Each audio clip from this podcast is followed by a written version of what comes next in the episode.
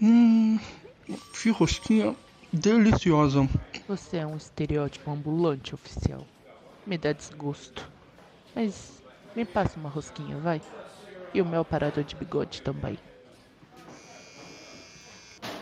Departamento de Polícia dos RPGs.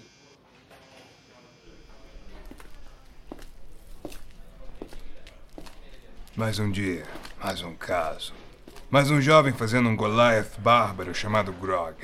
Eu tenho que tirar essa droga de Critical Row das ruas. Esses jovens de hoje em dia não têm nenhuma originalidade. Mas eu estou aqui. E eu sou a lei. Detetive Geraldo Genéricos. Sala de observação da investigação agora. Droga. Você também, oficial. Não, não. Rosquinha. Eu, eu te juro, eu não fiz nada. Foi só o meu primeiro show, eu nunca tinha jogado antes. Eu não estaria tão certo disso, jovem. Seu amigo Jorge nos deu a ficha. É, agora fudeu pra você. E deu bom pra gente. Eu aposto tesouros. Tô dentro, fiz uma cartela de fuder. O que esses imbecis estão fazendo aqui? Alívio cômico. E o Tito foi alistado como meu interesse romântico. Milady? O comissário disse que eu não posso simplesmente ser uma mulher competente em uma posição de comando sem ter um interesse romântico. Eu devia oferecer É, um você. é, faz sentido. Ele é. É, faz todo sentido. Imbecis. Vamos ver aqui. Dora, o Aventureiro. O nome nada original. Mas ainda você não quebrou a lei do clichê. Não, é sério, te juro, eu não fiz nada. Eu é quem vou ser o juiz disso. Vejamos aqui. Um Drown. olha, olha, olha. Ele é leal e bom. Você sabe que todos os Drowns são malignos, não é mesmo? Por que será que ele é bom? Quase, Quase, lá. quase, quase, quase. Você sabe o que vem depois, né? Você sabe o que fez. Não, não, por favor. Clichê é sentença de morte, amigo. Mas não precisa ser assim. Eu ouvi falar que você conhece o mestre que faz todos os seus vilões serem cultistas.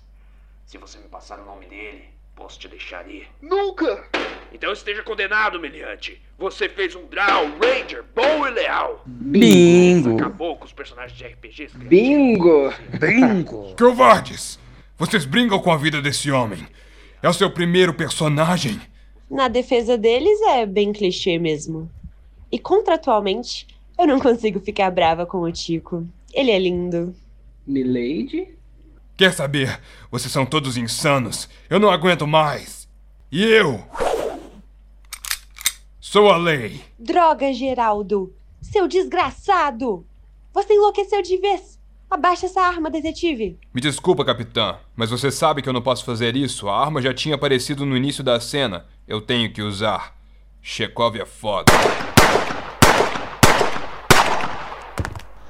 Ai, meu Deus, você matou a capitã! Não seja estúpido, oficial. Ela é nossa chefe. Ela é nível 5 no mínimo. E essa desgraça de canhão de mão só dá um D6 de dano por algum motivo. Algo sobre armas de fogo serem muito fortes para um RPG. Exatamente. Oficial, não seja um bebê. Que imbecil. Tão incompetente que não tem nem nome. Só está escrito policial 1 no roteiro. Caraca, que tristeza. Nem pra eu ser o policial 2. Pelo menos ele tem bigode. Agora me diz aqui, onde estão aquelas rosquinhas que você estava comendo? Eu estou. faminto.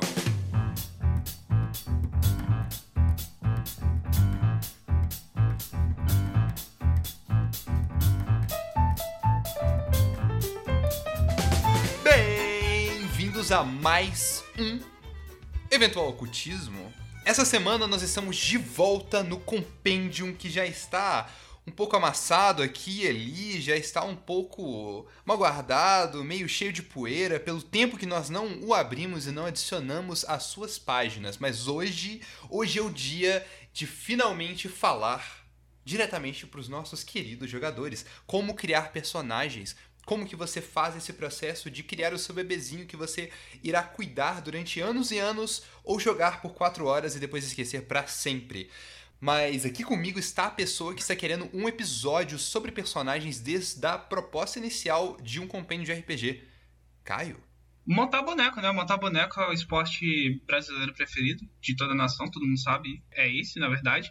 E o compêndio tá tão sujo que me deu até rinite. Assim, vocês devem ter avisado antes que eu trazia antialérgico. É, além de mim, uma pessoa não tão alérgica assim, né? Vitor. Olá. Olá, olá. Boa noite a todos.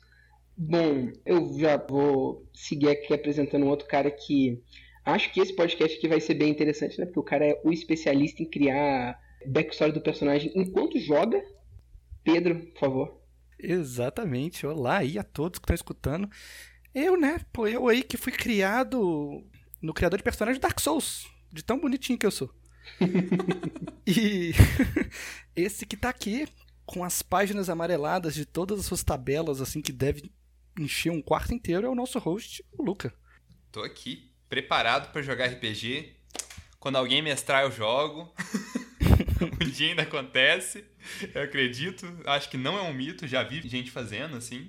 Tem tanto tempo que eu não jogo que eu nem lembro mais como é. Eu só tô narrando ultimamente. Pois é, velho. Eu faço só aparição especial. É impressionante. Faço muito tempo que eu não jogo. É porque você é especial. Obrigado, Pedro. Mas mestra aí pra gente, por favor. Vai acontecer qualquer dia aí.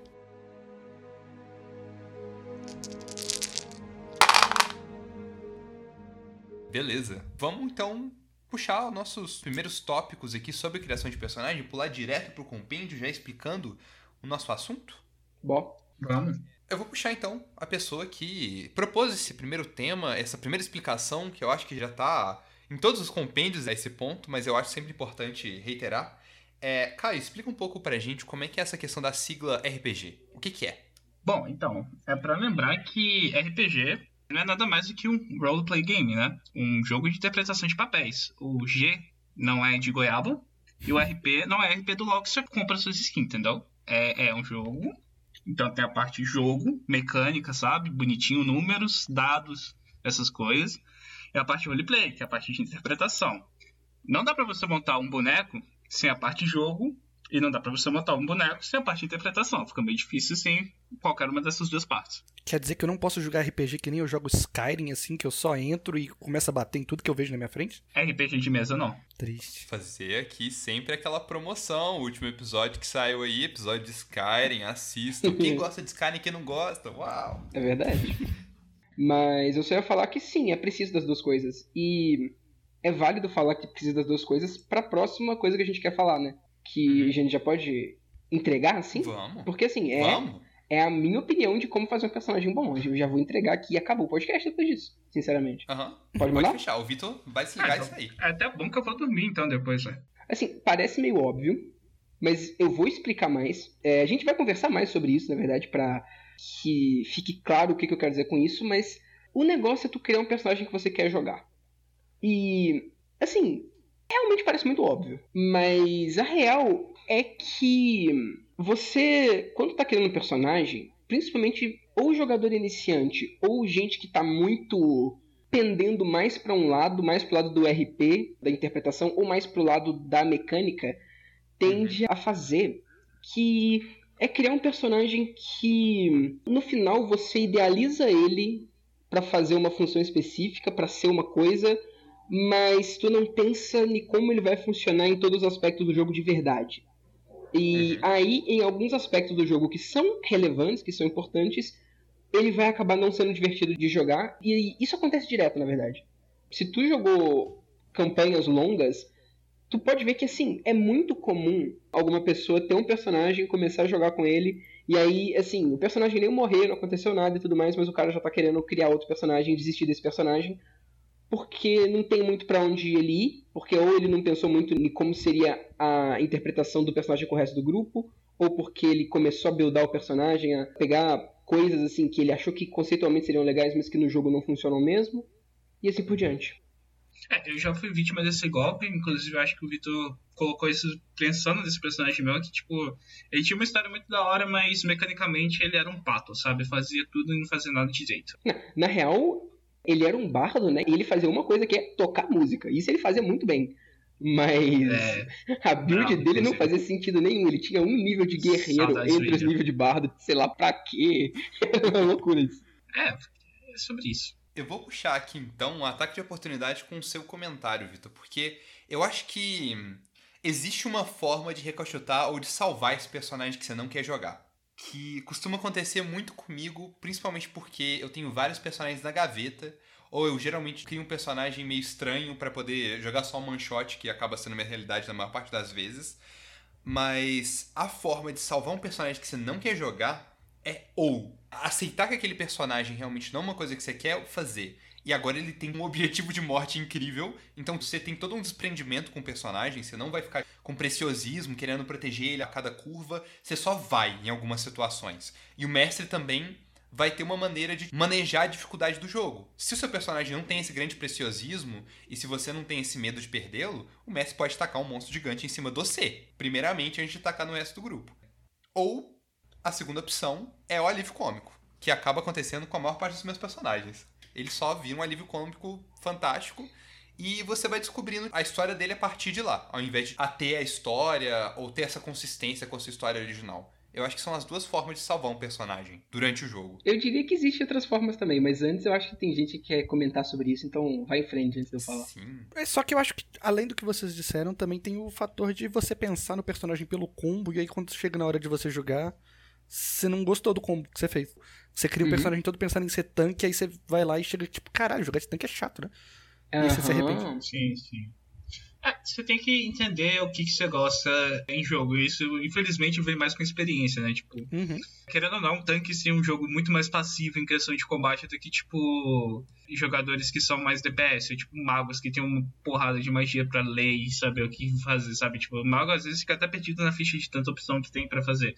Tanques são bichos mais simples, né? Min para, min aguenta porrada. É isso que eles fazem. E pra alguns pode não ser divertido. Agora, pra outros é super satisfatório. Se você pegar um inimigo super forte e deitou o DPS do seu grupo em um golpe, tipo, ele não faz cosquinha em você, sabe? É, você tem que se conhecer pra saber, nesse quesito, com qual tipo de combo você gostaria de jogar. É, exatamente. e, e é válido falar aqui que a gente tá fazendo esse podcast inteiro mais pro lado de RPGs medievais, tipo D&D e Tormenta, que são os que a gente mais joga, então é por isso que a gente tá falando de combo, tá falando de classe, tá falando desses arquétipos de combatente, de tanque, de mago e tudo mais, porque é a realidade da maioria das pessoas aí, né?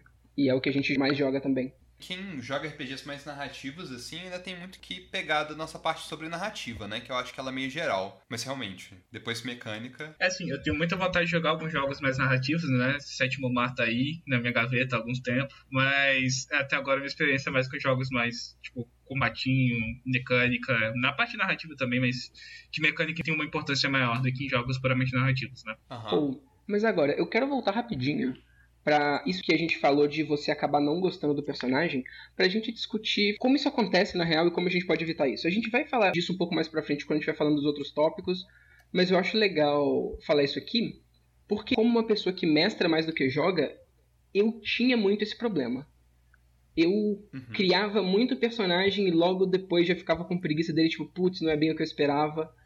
Ou em questão mecânica, ou em questão interpretativa mesmo. Porque, sei lá, nossa, tem um conceito legal, mas eu só pensei nesse conceito muito básico e não pensei É uma gimmick, na né? interpretação. É, exatamente, é só uma gimmick.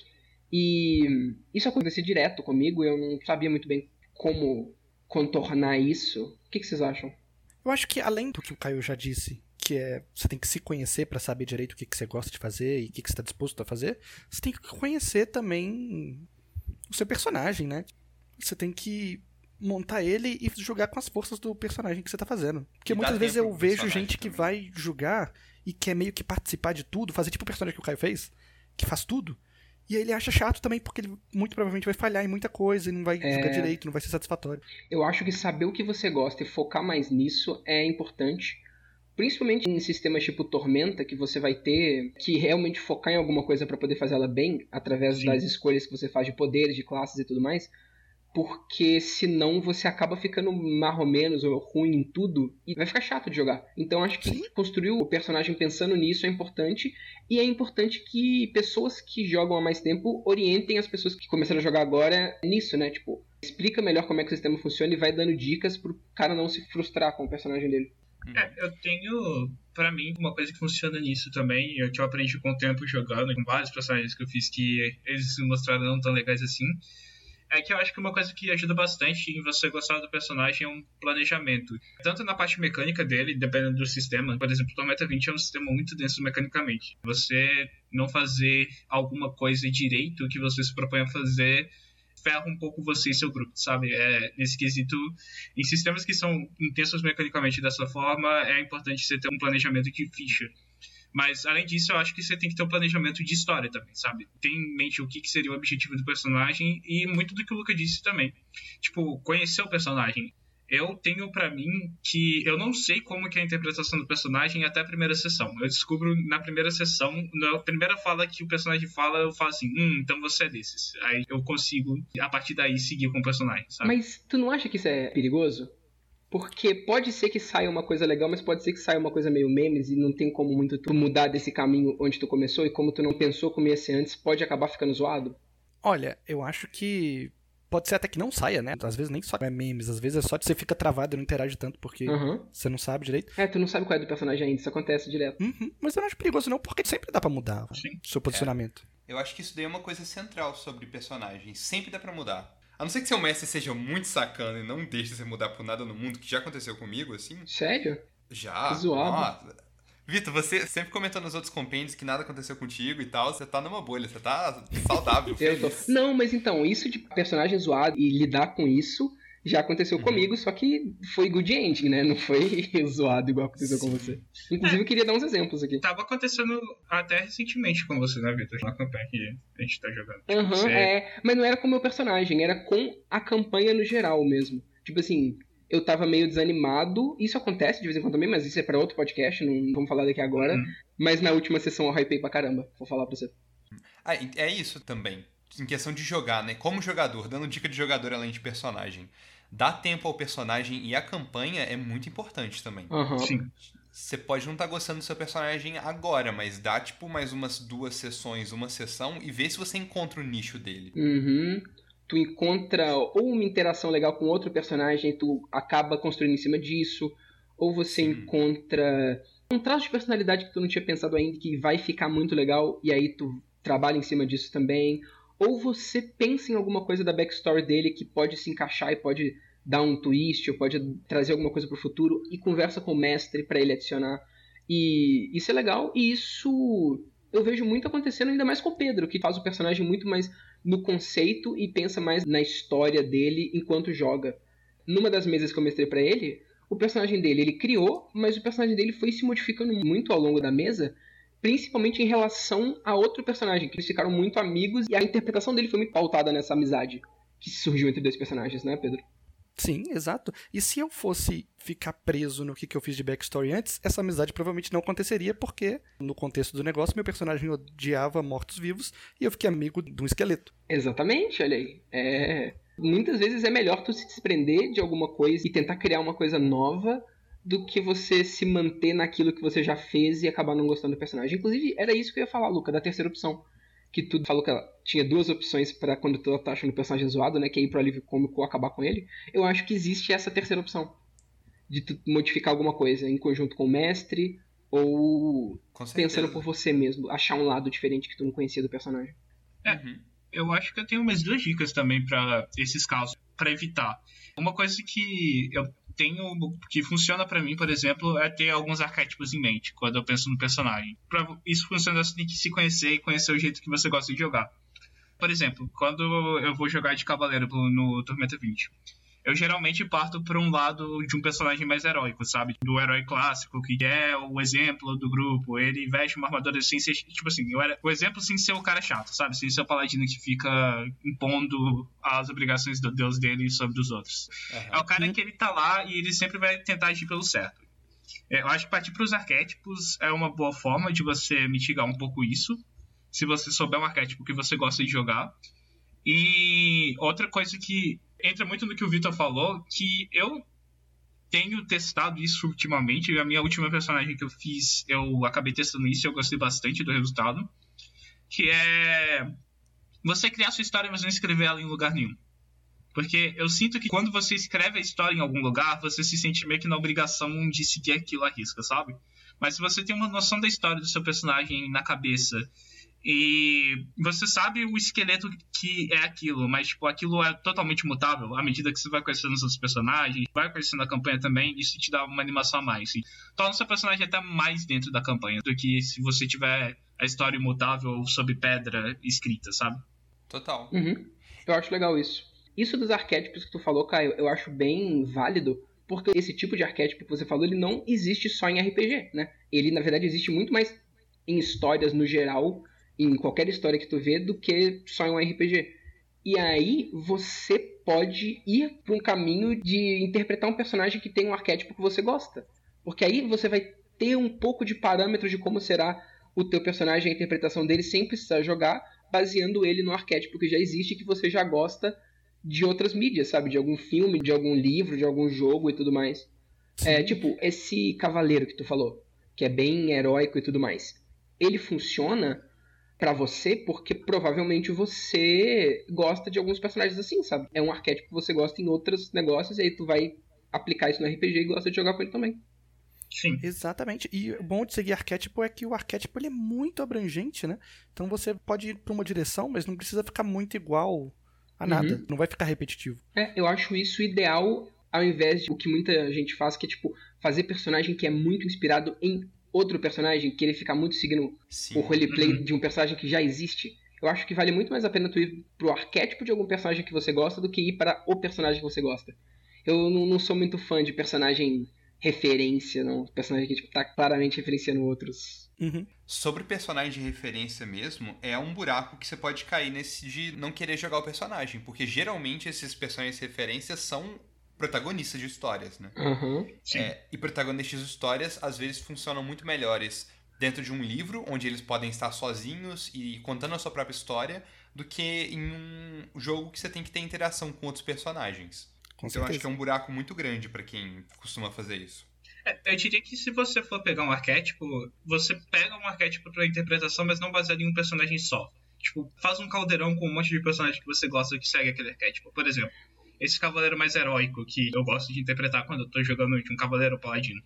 As minhas referências pra esse tipo de roleplay seriam meio que tipo o Superman, por exemplo, o Horus de Rangers é, o próprio Garen de Runeterra, que ele é bem heróizão da nação e tal, sabe? São essas referências que elas juntas seguem o mesmo arquétipo e eu posso pegar uma parte do Superman que eu gosto, por exemplo, uma parte do Horus que eu acho legal, uma parte do Garen que eu acho legal, e juntar tudo e não ficar um personagem chato voltado só em um personagem que é o personagem principal e tem todas essas questões que o Luca disse. Exatamente.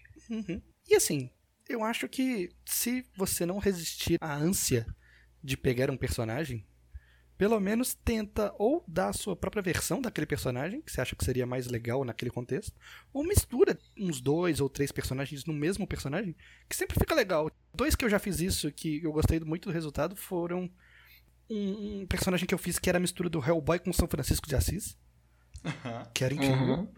E qual foi o outro? Ah, sim, o que eu fiz numa one shot que a gente fez aí há pouco tempo, que é uma mistura do Dale Cooper do Twin Peaks com Alice Cooper. Que é do caralho também. Uhum. Real, real. Esses conflitos são interessantes, né? Eles- criam personagens muito mais reais do que só algo retirado diretamente. Uhum. Sim. E só pra fechar esse tópico inicial e barra dica aí, você que tá começando a jogar agora, saiba que provavelmente vai acontecer. Tu vai criar um personagem e vai parar de gostar dele, não tem problema, não fica mega apegado aos personagens que você faz no início, não, e tal, porque pode acontecer de tu não querer jogar com ele, achar ele chato, e aí tu vai ficar meio, ai, se forçando a jogar com ele porque tu quer que a história funcione, ou tu gosta dele, mas não, não quer dar um final pra ele e tudo mais. Ou vai acontecer. Infelizmente, acho que não tem como fugir, não. Então, se prepara.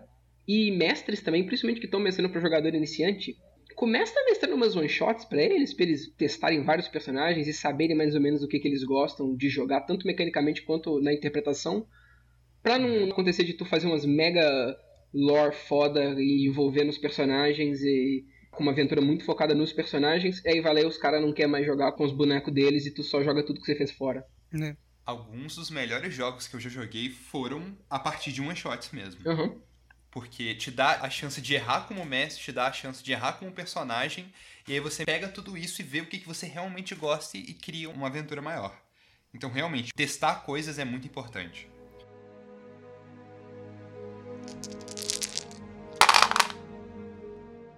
Indo pro próximo tema, então, o primeiro de três, a gente vai falar sobre alguns aspectos centrais da criação do personagem. Um deles é a narrativa, indo ambos para esse lado de interpretação e história. O outro é a mecânica, e finalmente, e muito importante também, a relação química entre os personagens na mesa, né, com um grupo de outros personagens do RPG. Mas primeiro vamos entrar nessa narrativa, a criação da história do seu personagem, o que ele faz, como ele é interpretado e tudo dentro dessa área mais na história dele. Vamos puxar primeiro sobre a história do personagem, sobre a backstory, né? Sobre, sobre tudo que ele é? Pode ser. Perfeito. Eu acho que já dá pra começar com o dilema de muita gente aí, né? Que é entre a tese de mestrado e o personagem amnésico. Ambos não são muito desejáveis, não, falar com você. Olha, depende do jeito que você faz o personagem amnésico. E depende do jeito que tu faz a tese de mestrado também. Eu, de vez em quando, sou defensor da tese de mestrado. De vez em quando só. Eu tenho um problema com a tese de mestrado. É, eu, eu diria que é mais problemático do que dar certo, mas de vez em quando dá certo e dá bom. Sim, mas eu tenho um problema como jogador, porque eu costumo criar lore pro mundo quando eu entro na tese de Ah, mestrado. tá. Entendi. Uhum. Isso com o mundo já pronto fica meio complicado, entendi isso. Exato. É porque eu sempre começo a jogar, mas aí eu caio na armadilha de mestrar um pouco no meio. Saca? Eu também, Luca. Sou muito assim. É uma tristeza. Narrar pro Vitor é difícil, eu devo dizer. É, eu sou tipo o segundo mestre da mesa, um saco. Desculpa, Caio, inclusive. tá tudo bem, Vitor, eu te perdoo. A gente ainda tem que jogar junto em algum momento, Vitor. É. É, assim, eu acho que nesse caso desse duo, assim, né, de teste de mestrado de backstory ou personagem amnésico, eu acho que não é nem tanto pro céu, nem tanto pro inferno. Acho que tem um meio termo ali que é o ideal.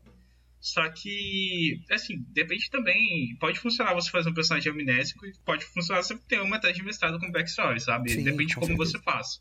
Por exemplo, eu tenho um personagem que eu amo a história dele, que eu fiz, que ele era um personagem amnésico, mas ele tem uma história por trás, ele só não lembra da história, sabe? É uma maneira de você fazer um personagem amnésico, uma maneira boa de você fazer. Né, mas o amnésico que a gente colocou aqui é pro cara que não quer fazer backstory. Tu, tu entendeu, Ah, né? Tipo, amnésico que tem justificativa, aí tudo bem, mas, pô, eu tô falando aqui do maluco que não quer fazer mesmo.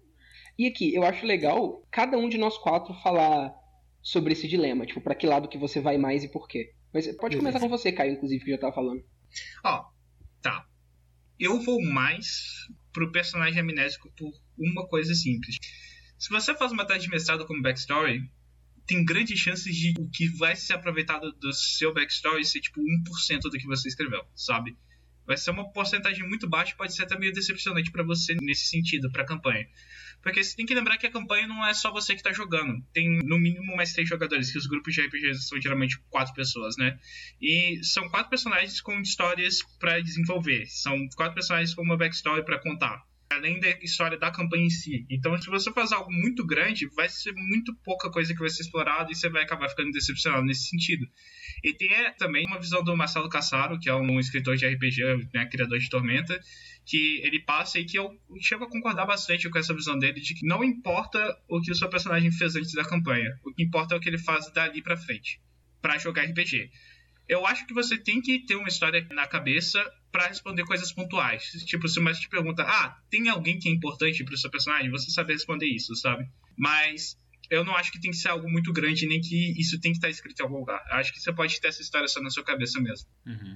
Vou falar que eu acho muito interessante tudo que você falou, Caio. É, eu acho que algumas coisas são boas de serem colocadas no papel para você ter durante a história. E eu vou usar a minha frase padrão, né? Que tem que ser vago e evocativo.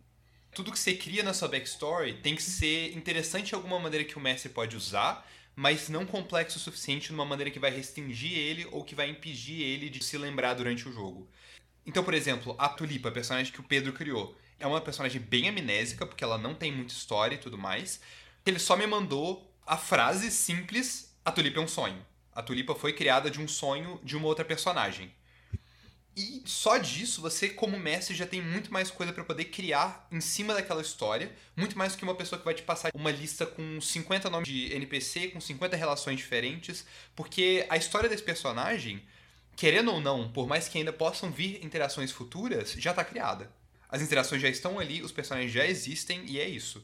Então, ao invés de você mandar, na minha opinião, né? É a moça tal é arcanista do rei tal e ela odeia essa outra pessoa e tananã. Eu prefiro muito mais mandar só, tipo, Mariela arcanista. E essa é uma personagem do sua backstory pronto, acabou. Você já dá uma coisa que o mestre pode estar usando, você já dá, tipo, tudo que você precisa e essa personagem já vai ser arquetípica, né? Como vocês mesmos estavam falando antes. Eu acho que o arquétipo pra criação da história também é muito poderoso, assim. Perfeito. Eu acho que eu vou nesse lado, mas amnésico indo pra uma backstory. Entendi. É, eu sou o Tim Luca nesse caso, ele complementou o que eu disse. Caramba, então tudo bem. Uh, agora vou eu. Eu acho que eu vou. Talvez o único, talvez o único que vai contra esse consenso geral aí. Porque eu sou mais pro lado de tese de mestrado do que pro lado de amnésico. Ok, foda-se, admito. e eu tenho alguns motivos, algumas razões. A primeira, eu gosto de escrever. Foda-se, eu gosto. Eu, eu gosto de pegar e fazer e escrever muito. Eu não fico narrando a vida do personagem e nem colocando mega coisas que não vão ser importantes, mas eu gosto de fazer um personagem que esteja muito bem construído porque que ele é daquele jeito que ele é. Então eu gosto de colocar fatos na vida dele que influenciaram ele e eu escrevo esses fatos, bastante deles antes, e eu gosto de fazer muitos NPCs também e tudo mais, e que tenha relação com eles e que pode ser utilizado depois, mas eu tenho a noção de que tem campanhas que vão permitir que isso aconteça e tem campanhas que não vão tanto. Porque eu acho que quando tu tá indo mais pra esse meu caminho de fazer backstory gigante, tu tem que ter algumas noções de algumas coisas, porque senão não funciona. Primeiro, eu tenho total ciência de que não vai ser tudo usado, e eu não importo, porque eu sou mais mestre do que jogador. Então, assim, eu escrevi alguma coisa pro meu personagem e não foi usada, não tem problema nenhum. Eu coloco em alguma mesa, em algum personagem do mestre mesmo que eu vou usar para alguma aventura lá pra frente, eu vou colocar aquilo. Eu vou, de qualquer jeito, eu vou usar em algum momento da minha vida. Eu não preciso Muito preocupar. da criação de campanha e de mundo vem de personagem que eu nunca joguei. Vem demais. Demais, assim. Nossa, quanto de personagem que eu já fiz e vi que eu nunca ter oportunidade de jogar e transformei em NPC? Acontece Uhum. diretaço, assim. Então, não me preocupo muito com isso. Segundo, exatamente, ver a proposta da campanha. Tem campanha que eu sei que vai ter uma história principal da campanha, que não vai ser muito focada nos personagens e no que, que eles estão fazendo, vai ser mais um conflito muito grande que vai invariavelmente envolver todo mundo e que a gente vai ter que resolver e que é meio alheio aos personagens. Alheio não, é independente de quem é o personagem, né? Pode acontecer com qualquer grupo de aventureiros.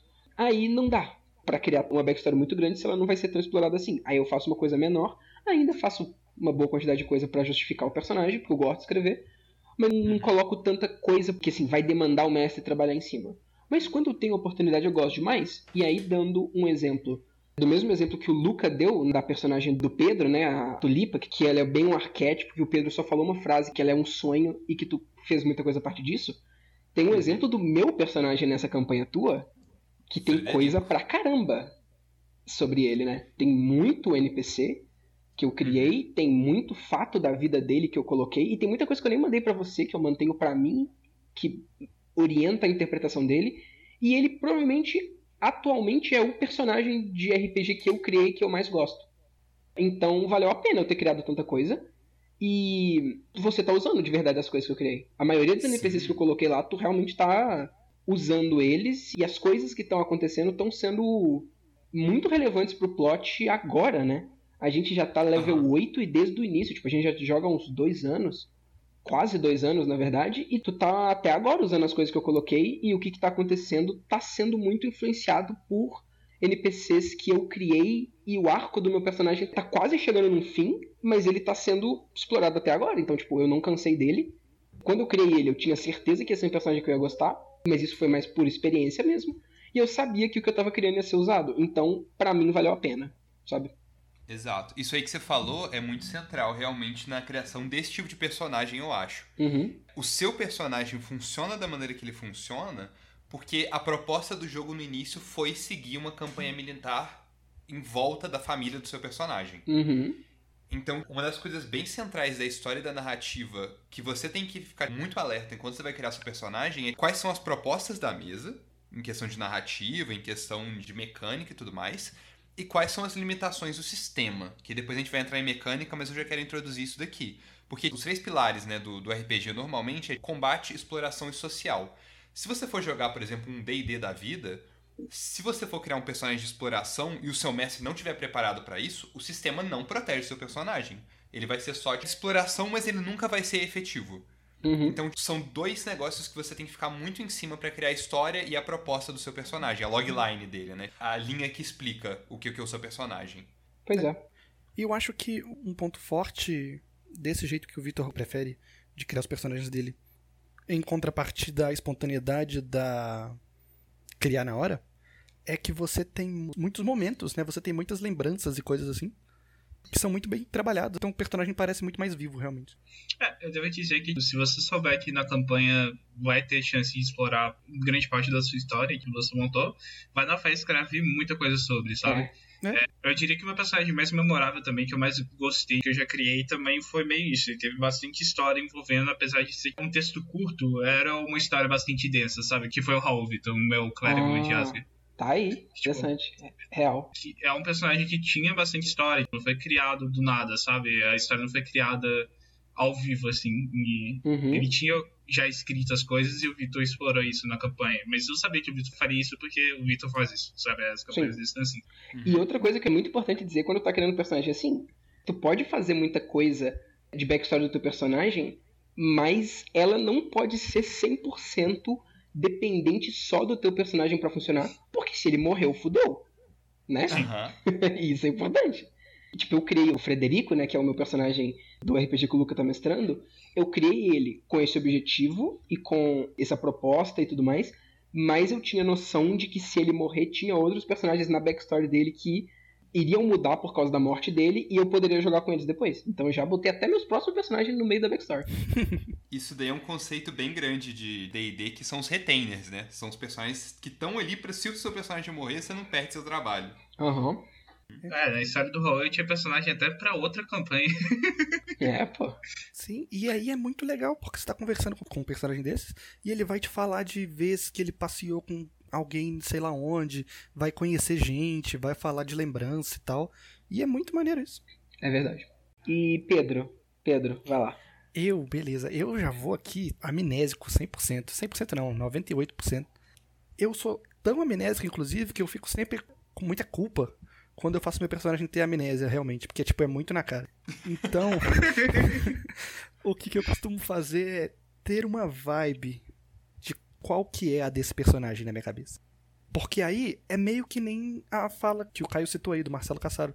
Eu concordo com isso, de que não importa tanto o que aconteceu antes, o que importa é o que vai acontecer no futuro, o que, você tá fazendo ali agora. Então eu tenho que saber o que, que a minha personagem faria. Pra citar a Tulipa, que o Lucas já citou anteriormente aí. Ela tem esse aspecto dela ser uma pessoa imaginária.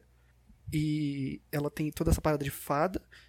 Então eu já sei mais ou menos o jeito que eu tenho que me comportar quando eu sou ela pra fazer sentido. Outro exemplo seria um personagem que eu tô jogando agora na mesa do Caio, que é o Ariel. E que o Ariel, a parada dele é ele é meio nobrezinho, meio criminoso, assim. E ele tem uma vibe francesa que eu quis botar nele só porque sim. E aí o Caio veio me perguntando: Oh, tem algum personagem que é importante pro Ariel e tal? E eu falei: Tem, claro, que ó, esses dois aqui. Caio, juro pra você, eu criei eles ali na hora. Tipo, enquanto eu tava escrevendo, assim. É, essas perguntas são meio pra criar na hora mesmo. Tipo, eu não espero que alguém pense em cada um dos personagens que tiveram interação com o personagem dele, sabe? Em questão de amnésia, eu acho que é bom você ter um conceito do seu personagem. Justamente. isso, isso basta pra mim, sabe? É, e é bem isso que eu costumo seguir mesmo. Eu tenho a vibe, eu tenho o conceito, eu sei o que, que esse personagem acha das coisas e como ele se comporta. Mas eu não escrevo nada, não. Eu vou mais no feeling, assim, no momento. Criar na hora, inclusive, é uma mecânica muito boa, Sim. Pedro. Só comentando. É a mesma questão do desengasga do mestre. Se você tem que pensar antes e ficar enrolando em volta disso, você perde muito dessa genuidade, sabe? De criar, de criar uma história. Uhum. Você fica meio que forçado a criar assim e costuma vir umas ideias muito legais no impulso. É. Aham. E assim, é importante falar que RPG é um jogo que, que é feito pra você contar histórias em conjunto. Então, é legal que é literalmente a única mídia que tu vai poder ter essa experiência de criar uma coisa na hora porque uma pessoa fez uma pergunta pra você. Tipo, o cara perguntou um bagulho pra você e tu cria a resposta na hora e agora é isso. Mais nada tu vai ter a oportunidade de fazer isso, sabe? Então, é legal tu usar isso que a mídia dá pra você ao invés de escrever uma história inteira antes, coisa que tu poderia fazer se você tivesse, por exemplo, escrevendo um livro ou fazendo um roteiro de alguma coisa e tal. É, com um livro você tem que ter o conceito, e aí depois você tem que refinar o conceito, e você tem que fazer tudo ficar encaixadinho, bonitinho, para tudo conversar com uma trama maior e tal, e perde um pouco da espontaneidade do, do só estar lá e falar uma coisa. Aham. Bom, aproveitando aí que vocês falaram de criar ao vivo, né? Enquanto a campanha tá acontecendo, eu devo dizer que uma coisa que é bastante valiosa no RPG, que as pessoas não se ligam muito, é você comprar as coisas que acontecem na mesa pra história do seu personagem. Sim. Algum personagem cita alguma coisa que podia nem ser um fato histórico do seu personagem, sabe? Eu tenho um exemplo que aconteceu comigo recentemente, que eu tava numa missão da guilda e pra gente se livrar a cara, porque a gente tava fazendo coisa errada lá, né? Tipo, os personagens. O personagem que é mais malandro do grupo, ele inventou que o meu personagem tinha um sobrinho e que o meu sobrinho tava doente. E foi tão engraçado que eu falei assim, mano, meu personagem tem um sobrinho. Encaixa muito na história dele e é algo que eu não tinha pensado, mas que faz bem pra ele. E isso deixa seu personagem muito mais vivo também, tipo, te faz sentir melhor a parte do RPG de que é criar em conjunto. Você comprar ideias da campanha dos outros jogadores, sabe? Ver as cartas que estão sendo colocadas na mesa e você pegar elas pra você e falar assim, beleza, isso aqui agora é parte do meu personagem. E, tipo, Aham. tá tranquilo isso. Total, Caio. Porque Demais. muitas vezes a pessoa já vai com um personagem fechadinho, bonitinho, já pensa até no arco dele, tá ligado? E aí, quando vai acontecendo as coisas durante a mesa, é meio que, ah, tá acontecendo isso aqui, mas foda-se, porque no final é isso aqui que vai acontecer com ele. A pessoa já vai com o personagem Aham. pronto. E não é legal isso. Você não aproveita tudo que o RPG tem pra te oferecer. Pois é. Exatamente. É, o que o Caio falou, não sei se foi sem querer ou se você realmente conhece disso, mas é uma regra teatral de improviso, que é o sim e. É o sim, concordo com o que você acabou de trazer pra mesa e eu vou aumentar isso com a minha o meu comentário, o meu personagem. E eu acho que o improviso no RPG é muito importante. Eu acho que ter isso em mente é muito legal. Aham. Pois é. É bastante importante pra RPG você ver as cartas que estão sendo colocadas na mesa e comprar aquelas que te interessam. E isso traz mais imersão, deixa o seu personagem mais vivo e deixa todo mundo mais feliz. Porque, tipo, RPG a gente geralmente joga em amigos, né? Então você compra a ideia do seu amigo pro seu personagem, deixa ele feliz. Ele fala, pô, ajudei a construir esse personagem.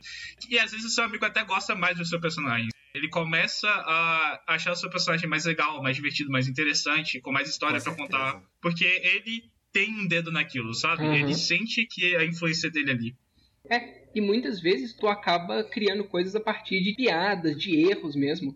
Eu não sei se tu lembra, Caio, o primeiro RPG que eu mestrei pra vocês, quando vocês estavam conhecendo ainda, pra você e os outros caras que jogavam com a gente, né, Caio? Uhum. Aí tinha o Luiz, que jogava com a gente, e o personagem dele era um Minotauro, mas na hora que ele foi escrever no papel, ele sem querer escreveu Minitauro. E a partir daquele momento ele passou a ser um Minotauro anão. Foda-se.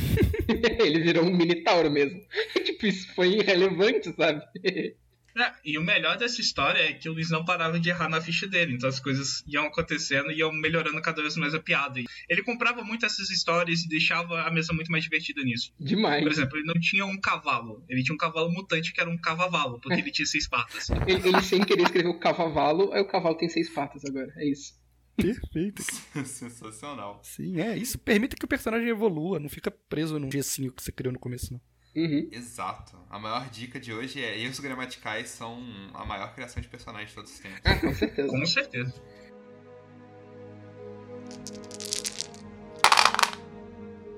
Mas eu acho que o que a gente tem que puxar um pouquinho antes de sair dessa parte da narrativa toda é sair meio que da história do seu personagem e cair um pouco na interpretação. Como que ele funciona na mesa, como você faz ele ser mais interessante enquanto você está jogando, não só o que ele vem carregando, qual é o passado dele, quais são essas coisas, como não deixar ele ser chato, como manter uma consistência nisso. Eu já puxaria, assim, em questão de interpretação, falando pra você não truncar seu personagem com alguns aspectos. Tipo, se você vai colocar alguma questão, alguma dificuldade pra cima dele, por exemplo, uma dificuldade muito grande é o seu personagem ser mudo. Você tem que pensar em como que ele ainda funcionaria na mesa de alguma maneira. Eu acho que tem vários pontos de interpretação ali que você tem que ou evitar ou utilizar de uma maneira inteligente pra ele funcionar. Mas eu acho que tem vários buracos que você pode cair com o seu personagem que você para de gostar dele por conta da interpretação. É, já aconteceu de personagem que não falava a mesma língua que os outros e acabou virando um É. bagulho bem chato. Tem que Uhum. tomar cuidado pra não cair nessas coisas. O negócio é que precisa de um simancol muito grande, né, velho? A pessoa tem que entender ali o que, que tá acontecendo na mesa e com o fluxo da parada, em vez de ficar travando. Resistindo. É. É. Eu acho que isso é o mais importante pra interpretação, é tu ficar ligado no que que tá acontecendo na mesa e tanto usar a interpretação pra desenvolver as coisas, pra levar as coisas pra frente, entender o fluxo da narrativa tanto do mestre quanto que os outros jogadores querem, pra tu conseguir avançar as coisas e não embarreirar e não empacar a história pra todo mundo. Uhum. Eu diria que você tem que tomar cuidado também em questão de interpretação pra não cair em armadilhas. Principalmente armadilhas para aquele jogador novo que é comum de cair. Por exemplo, evita fazer um personagem que não gosta de ninguém em questão de personalidade, porque isso vai atrapalhar muito o desenvolvimento do grupo e da química do grupo em si mesmo acontecer. Porque enquanto tá todo mundo interagindo entre si, o seu personagem tá lá no canto dele sozinho porque ele não gosta de ninguém. O famoso personagem eu trabalho sozinho, o Batman, né? Exato. Exato. Uhum. É, Então evita cair em algumas armadilhas assim. É, no final tu tem que fazer um personagem que consegue de alguma forma trabalhar em grupo, ser parte de um grupo de verdade, sabe? Não tem como tu querer fazer um personagem pra jogar um RPG com mais pessoas e não se ater a isso. E quando eu digo isso, eu não quero nem dizer que faça mega sentido ele fazer parte do grupo, mas que ele consiga interagir e consiga fazer as interpretações dele sem ou ferrar o resto do grupo, tipo o próprio paladino chato que a gente sempre fala, que tem a interpretação máxima do personagem de ficar mega restritivo, querendo restringir o grupo inteiro, nem cair pro ladino que vai ficar roubando o resto do grupo, que é sempre chatíssimo. Que vai estar agindo sem a interação com o grupo, né? Só vai estar agindo com o Exato. grupo. Mas o que eu quero dizer é que esses personagens que acabam ferrando o resto do grupo são um problema, mas não é um problema você fazer um personagem que na vida real não estaria com aquele grupo se no jogo funcionar. Um exemplo bom Sim. de um one shot que a gente jogou recentemente e que a maioria do grupo era mó de boa, mas tinha um cara que era muito psicopata. E assim, isso é meio receita pra dar merda, mas nesse caso deu certo. Porque, primeiro, era um one shot, a gente não ia desenvolver pra caramba os personagens e tudo mais. E porque tem algumas coisas em um grupo de RPG que é todo mundo vacaiado, você vai relevar, sabe? Tu não vai ficar mega implicando com todo mundo que faz uma vírgula diferente do que teu personagem acredita, porque senão todos os personagens têm que ser muito parecidos pra poder funcionar. E normalmente não é assim que acontece, né? Os personagens tendem a ter falhas acentuadas em alguns casos, e se tu ficar pegando muito no pé disso, a mesa não vai pra frente. É, eu digo mais, não é assim que funciona nem na vida real. É muito difícil você ter um grupo de amigos em que todo mundo é muito igual. Geralmente eles têm alguns interesses em comuns, mas se todo mundo tiver os mesmos interesses todos iguais, fica um grupo chato também, sabe? Uhum. Então, Sim. É. ter um pouco dessa diversidade ajuda bastante na química da mesa também. Não- Uhum. Já pulando um pouco do último assunto, né? Uhum. São coisas importantes isso. E tem tipos de personagens que tu pode pensar em maneiras melhores pra poder interpretar ele, pra poder encaixar com o resto do grupo. Tipo assim, tu tem um personagem que é devoto de um deus da guerra, por exemplo, e tem um outro personagem no mesmo grupo que é devoto de algum deus mais pacífico. É, ao invés de você puxar a interpretação desses fatos sobre os personagens para um lado mais de inimizade, tu pode puxar para um lado de rivalidade ou discussão mesmo, sabe? Um fica Sim. implicando com o outro, mas não de maneira chata, de maneira que realmente faz uma química legal entre os dois, deles ficarem debatendo sobre como fazer as situações. Teologia, imagina, ia ser do caralho. Teologia mesmo e tudo mais. Aí, de vez em quando, o debate cai para um lado de um quando vocês participam de um combate. Aí, de algumas vezes, cai pro lado de outro quando vocês resolvem as coisas diplomaticamente. E funciona, sabe? Eu acho Dá pra fazer funcionar. que esses são os melhores personagens da mesa pra virarem melhores amigos. Sim. Sim. Os melhores. O Good Omens, por exemplo, do New Game é baseado 100% nisso. Uhum. Aham. Eu vou dar um exemplo que eu vou me arrepender porque é um exemplo de anime. Então, Ah. infelizmente. Meu irmão é otaku em minha defesa, então eu conheço algumas coisas de anime. Mas um exemplo clássico de rivalidade entre personagens de anime que funciona muito bem, os caras são melhores amigos, são o Gai e o Kakashi de Naruto. No primeiro episódio que os dois aparecem, eles se definem como rivais, só que um ama o outro, sabe? É um amor de amigos bastante grande. Então, É uma dinâmica legal também de se explorar se feita da maneira certa. É, tem muito espaço pra desenvolvimento legal na diferença. Uhum. É, eu não faço ideia sobre Naruto, mas um exemplo que já foi dado pelo Pedro mesmo é o personagem dele, que não gosta de mortos-vivos, né? Que é um caçador de mortos-vivos, e ficou mega amigo de um cara que é um esqueleto, e esse cara que é um esqueleto, ele foi morto por armas de pólvora, e ele não gosta de armas de pólvora, e o personagem do Pedro é um caçador que usa armas de pólvora, né? Eram pra eles ser mega antagônicos, eles viraram melhores amigos no final. Exatamente. Foi bem legal. Eu acho que o conflito nisso daí é o que causa ter coisa pra poder falar. Uhum. Porque numa mesa de RPG isso é difícil. Você ter coisa pra poder interpretar, pra poder conversar com outros personagens, é muito difícil, é muito desafiador. Você tem que encontrar muitos meios termos entre os personagens pra você poder conversar. E eu acho que ter esse conflito é o que causa interações tão divertidas na mesa. Muito. Demais. Eu queria levantar aqui agora o fator de pessoas que usam a interpretação, né? Usam o personagem que eles criaram como justificativas para serem babacas, né? Que isso acontece também. Morram, morram imediatamente. Porra. É isso que eu tenho a dizer. Já tá puxando quase que o assunto do último um compêndio, né? Etiqueta. Pois é. Exatamente, velho. Não é porque seu personagem é de um jeito X que você tem que seguir isso à risca, mesmo quando isso vai contra o bem-estar ali da mesa. Aham. Eu devo dizer que se você usa desculpa, é o que o meu personagem faria, não é o seu personagem que é babaca, é você que é babaca. Exatamente. Aham. Pois é. E seu personagem pode ser o ladino fodão que não toma dano de queda, mas se você for atacado pela janela, não é culpa de ninguém. mas é isso. Eu acho que usar desculpa pra ser babaca na mesa também não funciona. É o que era o início desse assunto, né? Não seja chato, não seja um personagem chato. Funcione com o resto do grupo. Se for pra ser chato, seja chato de uma maneira construtiva. É, e é fácil não ser chato. Você é um ser humano, você tem uma noção básica de bom senso. É só você seguir essa noção básica. Exatamente. Exatamente. Tem outra coisa que eu gostaria de falar de interpretação que é mais pra você criar a personalidade do teu personagem e isso cai um pouco na história, um pouco na interpretação, que é sobre você criar os objetivos do teu personagem e o ideal dele e a coisa que ele defende que vai mais caracterizar ele. Que é uma coisa que o Leonel Caldela, que é um mestre de RPG que eu gosto bastante, né, que é um dos autores do Tormenta também, e tem um negócio que ele falou sobre o tempo de exposição dos personagens em um RPG que eu acho válido falar. Em um RPG, existem obviamente momentos de interação, mas o maior foco normalmente vai ser pro jogo, pra a aventura que o mestre fez e as coisas que vão acontecer dali pra frente. Uhum. Ou seja, o tempo de exposição de cada personagem de verdade, tipo, que você vai poder ver o personagem interagindo, é muito baixo, na verdade. É, é pouco tempo que vai ter de exposição para que você consiga ver de verdade as características de cada personagem. Principalmente quando é uma one shot ou quando é uma aventura curta. É bem baixo o tempo de exposição. E ainda mais porque não tem um protagonista.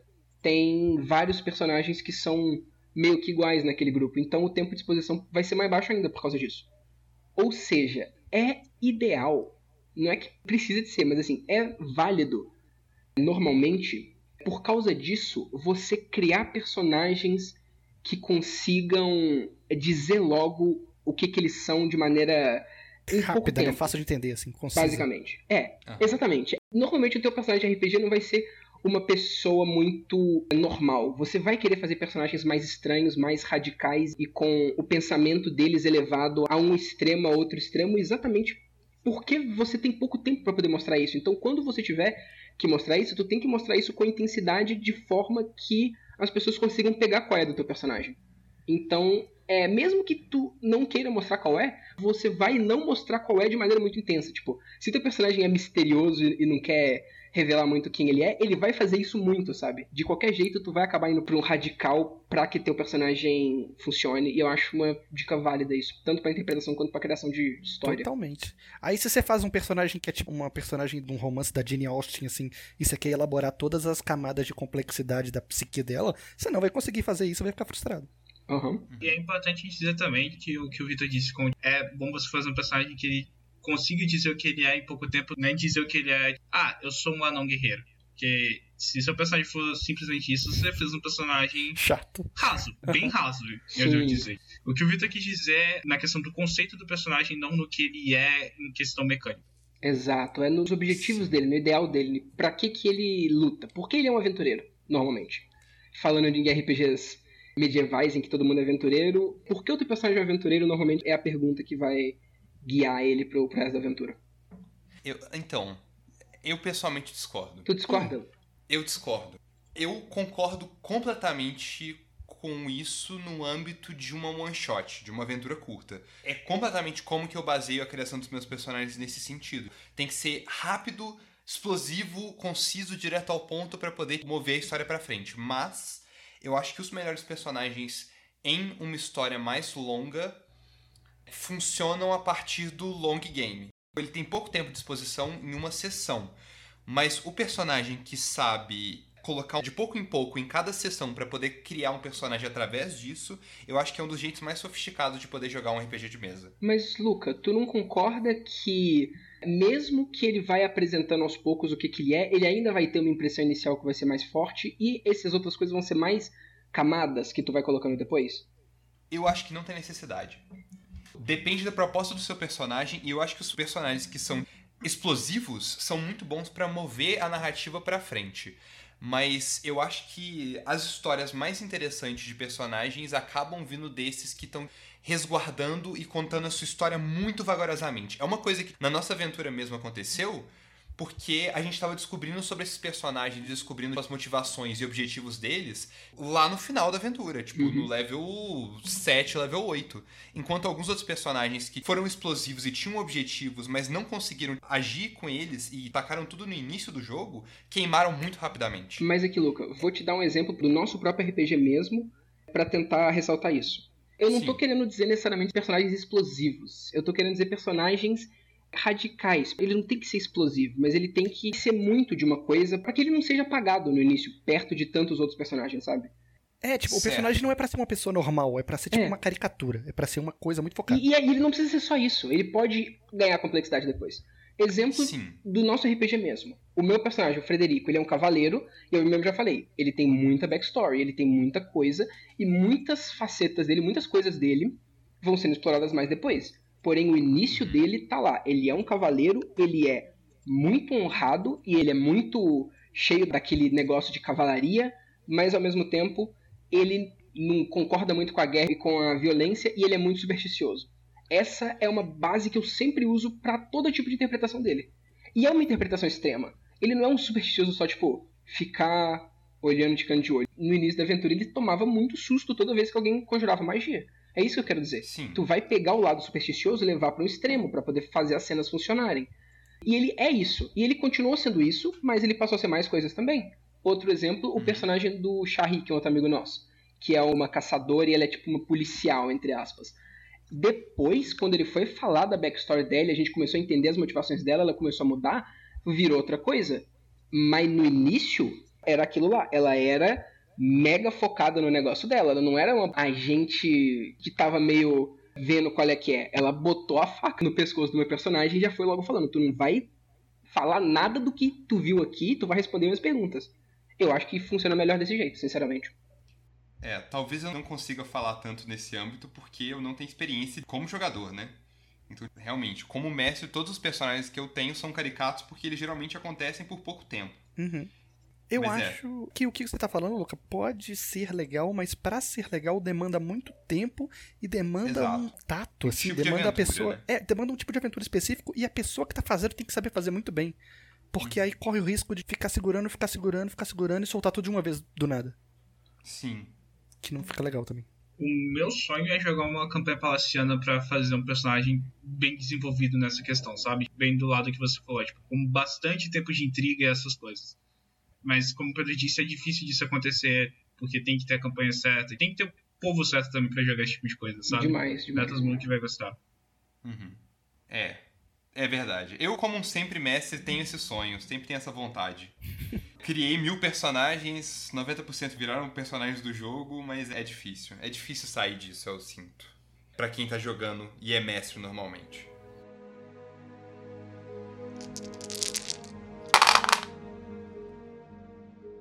Então, mantendo mais pra esse lado narrativo, antes da gente pular de cara já na mecânica, vamos puxar direto esse gatilho da interpretação para relações entre os personagens da mesa e a química entre os personagens da mesa e NPCs. Personagens que não são jogadores, né? Eu gosto de começar a falar sobre relação de personagens falando sobre aleatoriedade. Eu amo aleatoriedade na criação de personagens e principalmente de relação de personagens. Eu acho que traz muito interesse e pode ser uma aleatoriedade não vinda só do dado e sim de o que vocês mesmos falaram, de ter algum aspecto da ficha que você pode tirar para poder adicionar, para poder criar. Eu acho muito legal, coisas que vêm na hora assim. O que vocês acham disso? Olha, eu acho uma boa, na verdade. E acho que não só da ficha e esse tipo de coisa, mas quando se trata de relação entre personagens, uma coisa que define muito como vai ser é geralmente o primeiro contato entre os personagens, sabe? Eu sinto muito isso. Claro que a relação pode se desenvolver e tal, mas você sente o que, que vai ser aquele relacionamento quando vocês conversam a primeira vez. E eu acho que uma maneira boa de você desenvolver uma amizade entre os personagens é você chegar com os seus personagens um pouco mais soltos, né? Você chega e puxa um assunto completamente aleatório com o personagem, sabe? Eu acho que isso é bastante divertido até para ver a reação do outro personagem, por exemplo. Vamos supor, um bardo chega numa taverna, vê um, um paladino sentado ali, focado nos papéis dele, da ordem. E ele do nada pergunta se o paladino gosta de uma bebida local que não é tão comum assim. Tipo, sei lá, é leite de mamute, sabe? É, algumas coisas assim. Aí você vê qual que seria a reação do Paladino. Esse Paladino vai ser um daqueles cavaleiros mais fanfarrões, que tipo é sério em combate, mas que é totalmente aberto para esse tipo de relação fora de combate. Ele é mais tranquilo quando não tá num espaço mais sério, mais reservado. Você é um cara completamente desconcertado socialmente, que vai ficar assim, como assim? O que, que esse barato tá vindo falar comigo, sabe? Por que, que ele tá perguntando se eu gosto de leite de mamute? Eu não entendi nada.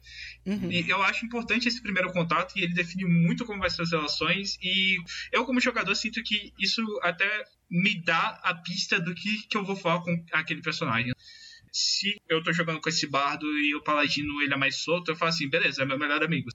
Agora, se o Paladino é mais centrado, assim, vai ser o cara que eu vou fazer piada sobre um grupo e até com ele mesmo, que ele pode até rir disso depois, sabe? Eu acho importante esse primeiro contato, que ele define muito como que vai funcionar a química entre os personagens. Sim. Total. Muito por conta do que o Vitor falou, inclusive. Do personagem, logo de cara, ele já tem que mostrar para que, que ele tá ali. Então, as pessoas já conseguem ver quais personagens que elas acham que vai interagir melhor e que vai ter mais chance de fazer coisa interessante. Mas o quanto que vocês acham que a química entre os jogadores influencia a química dos personagens? Cara, eu nunca vivi uma situação que atrapalhasse. Só que eu nunca joguei RPG também com duas pessoas que não se dão bem. Uhum. Aham. E que não sabem separar a mesa do pessoal, sabe? Então, não sei como que isso influenciaria, assim. Eu acho que isso é um problema grande entre jogadores mais amadores. Quando você já tá jogando com a pessoa há mais tempo, ou você já tem mais experiência com RPG, você consegue relevar muita coisa. E acaba funcionando bem mais fácil. Sim. Só que. Primeiro, tem níveis de desgaste, né? Se você realmente odiar a pessoa, não sei nem porque você tá jogando RPG com ela. Né? Sim. E também tem essa questão de se você não tá acostumado a separar o jogo da parte de fora da mesa, pode ter alguma coisa que dificulte sim. Ou, Sim. vou falar que o que tu falou, Luca, é muito real. É questão de. Acontece mais com jogadores amadores. E eu tô passando exatamente por esse problema agora como mestre, porque eu tô mestrando para um grupo que é só de iniciantes. E tem um cara nesse grupo que, por algum motivo, todo mundo zoa muito ele. Muito. E aí, eu não sei se foi coincidência ou se foi proposital, mas todos os personagens do grupo são mega caóticos e esse cara que todo mundo implica com ele é um cavaleiro mega leal. Então, assim, os caras quase saem na porrada, sabe? É absurdo. Se a gente tivesse jogando presencial, eu acho que os caras caíam na porrada mesmo. Eu não tô nem zoando. Algumas vezes é chato mesmo, eu tenho que parar o jogo pra poder conversar com eles e pra poder resolver.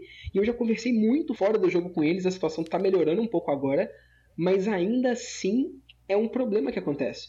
E dá pra ver que não é só porque o personagem dele é diferente dos outros, é os caras implicam com ele e ele implica com os outros também, sabe? Tem um maluco que implica muito com esse outro.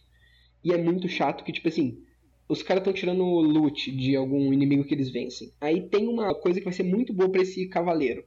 E aí fica os malucos não querendo deixar pra ele, chantageando pra ele ter que comprar o bagulho. É mó rolê, sabe? E aí acaba zoando o jogo e dá pra ver porque é por causa da relação deles. E eu tô Total. tendo problemas, sinceramente. Tá diminuindo agora, mas eu ainda tô tendo problemas. Vocês têm alguma dica pra me ajudar aí? Seria útil. Mano, eu já tive muito esse problema porque eu comecei a jogar RPG muito cedo. Então, quando você é mais novo, também tem muito Ah, disso. Eles são mais dessa- novos. E esses que eu tô Eles são mais novos. Exatamente. É, porque quando você é mais novo, você é idiota, assim. Exato. É. É aquilo que a gente falou. Você sabe como é que você deixa seu personagem ser uma pessoa boa? Eles não sabem, eles são jovens. É verdade. eles ainda não tiveram experiência de vida o suficiente pra lidar com problemas nem fora da mesa e dentro da mesa menos ainda, né? Tempo, Vitor. Tempo. A minha experiência é dar tempo. Deixa eles desenvolverem coisa na mesa, deixa eles saírem na porrada, conversa com eles depois, porque eles vão crescer dentro da mesa e fora da mesa também. Pois é. Então, eu acho que você tá fazendo certo, mas não tem nenhum caminho mais rápido, na minha opinião, assim. É, aos poucos, eu devo dizer que tá dando certo. Aham. E assim, não tem esse fator só pro negativo também. Os jogadores que são namorados, por exemplo. Acontece dos personagens deles ficarem mais próximos. E aí, Sim. por conta de coisa que acontecer na mesa, pode levar a um problema fora dela também. Isso é bem perigoso. Cara, eu também nunca vivenciei uma situação assim. Primeiro é que a minha namorada e as minhas vezes nunca jogaram RPG, não se interessaram por isso, né? Uhum. Eu comecei a narrar uma campanha pra minha namorada e os amigos dela, mas não foi pra frente, é, por motivos de agenda, né? A Universidade Federal consumindo seu tempo inteiro de vida. E assim, pessoalmente, os meus amigos que eu jogo RPG, eles não namoraram no período que a gente jogava RPG, sabe? Mas namoraram também, namorado não se interessava ou algo do tipo. Então, eu nunca vivenciei algo assim pra comprovar isso, Pedro. Uhum. É é uma coisa que, dependendo da gravidade do que acontecer fora da mesa, vai entrar pra mesa. Não tem muito o que você fazer, sabe? Término tem muito disso. Às vezes, o processo de cura da pessoa, assim, eu usei essa palavra que é muito influência de Instagram, mas acontece. Depende dela se desligar um pouco do outro, sabe? E vai acabar voltando pra mesa quando as pessoas jogam na mesma mesa. E não tem muito o que fazer. É a hora que jogar RPG entra em conflito com a saúde mental da pessoa, sabe? Não tem muito o que ela fazer nesse sentido. Uhum. É, tem que deixar, e infelizmente campanhas podem acabar por isso mesmo. É. Alguma outra coisa em relação da química dos personagens e relações? Porque eu acho que a gente mencionou várias coisas através, né? Que foram interessantes já. Aham. Cara, Hum. eu acho que é muito importante eu vou bater nessa tecla de novo, porque ela é realmente o que quebra muito o grupo e que acaba voltando para aquilo que a gente falou, que deixa o personagem chato de jogar. Que é você saber os limites de ser chato. Assim, Sim. sinceramente. É, Não tem muito como colocar isso de outra forma, senão essa, sabe? Saber quando que o seu roleplay não tá atrapalhando a diversão dos outros é muito importante para uma mesa de RPG funcionar. E até pra você gostar muito do seu personagem também, pra você não odiar ele.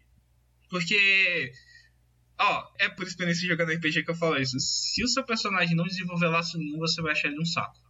Você não vai querer jogar com ele e você vai achar ele deslocado da campanha e chato. Uhum. Então, seja simpático com o personagem. Tipo, não literalmente simpático. Você não precisa ser, ah, vou dar uma flor pra todo mundo, um presentinho, um beijo, um abraço. E... Não, mas tenha decência, sabe? Não seja um babaca. Em Uhum. questão de personagem. Não atrapalhe os outros, sabe?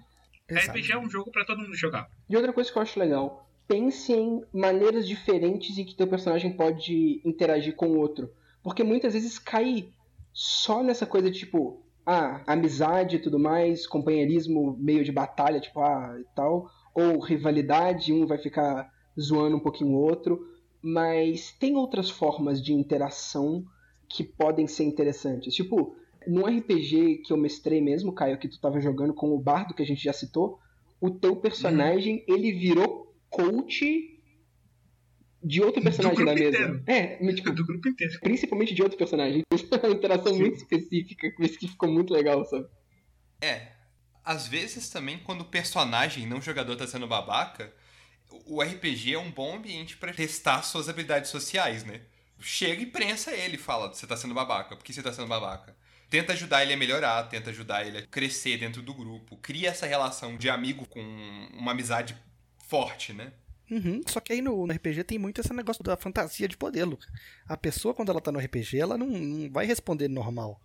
Se ela tá sendo babaca no RPG e alguém vem cobrando, a pessoa vai virar e falar, não, mas você que é tal. E vai começar toda uma discussão que pode ser bem chata também. É, fala com um jogador fora da mesa. Ah, não, é assim. Se for uma maneira boa, se for uma mesa saudável, assim, chega com um jogador fora da mesa e fala: seu personagem é bem babaca. É de boas o meu personagem prensar ele, colocar ele contra a parede e falar o porquê e como que ele tem que agir nesse grupo. Pode ser uma interação muito legal dos personagens e é uma outra maneira de criar conflito numa maneira que os personagens se entendam e que funcionem juntos, né? É, que não é um conflito que estraga mesmo. É, e eu vou fazer uma citação aqui, a pessoa que faz parte desse podcast que hoje não tá, né? Um beijo pro Fischer aí. Que Beijo, é a pessoa que eu sei que essas interações funcionam. Geralmente os meus personagens, os personagens do Fischer, têm umas interações meio divertidas, assim, diferentes. Tipo, esse personagem que o meu era coach era o personagem do Fischer, sabe? A gente puxa muito o RP pra umas coisas diferentes. Eu tenho certeza que, por exemplo, é, Tá, eu tenho que tomar muito cuidado com o que eu vou falar aqui, tá? Interpretem bem o que eu quero dizer. Existe um jeito certo do seu personagem ser babaca. E não é o babaca que vai atrapalhar todo mundo. Existe o babaca que vai dar corda pro outro puxar, sabe? Por exemplo, você ser um pouco convencido, às vezes é bom. Porque vai vir outro personagem, talvez seja até tão convencido quanto, e vai meio que fazer uma competiçãozinha. Ou às vezes ele Um vai. instigador, né? É. Seja babaca a ponto de instigar, não a ponto de atrapalhar, sabe? Muito cuidado com o que eu disse. Nossa, não, corta isso aí, porque vai ter gente interpretando. Não, Não, isso é super Dá válido. pra acho entender. corretíssimo. Isso. E tenha consciência de que você tá sendo babaca também, pra não vir achar É. ruim depois. Exatamente. Seja babaca de propósito, às vezes. É, isso fora de contexto é muito bom. Seja babaca dentro da mesa, não fora da mesa. Exatamente. Exatamente. E tem outros tipos de interações que é legal também e que muitas vezes tu não pensa. Eu digo de tipo, o que você falou mesmo, Caio, de um falar, perguntar pro outro o que, que acha da bebida. Eu acho esse tipo de coisa muito legal e que pode trazer muito mais.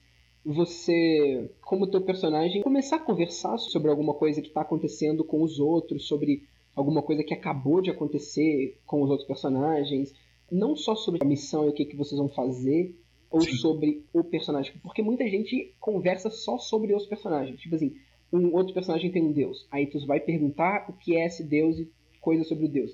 Mas é legal quando dois personagens estão conversando sobre uma terceira coisa. Que muitas vezes está fora do grupo, mas pode estar dentro do grupo. Tipo, dois personagens conversando sobre um terceiro que está dentro do grupo. Pode ser interessante também.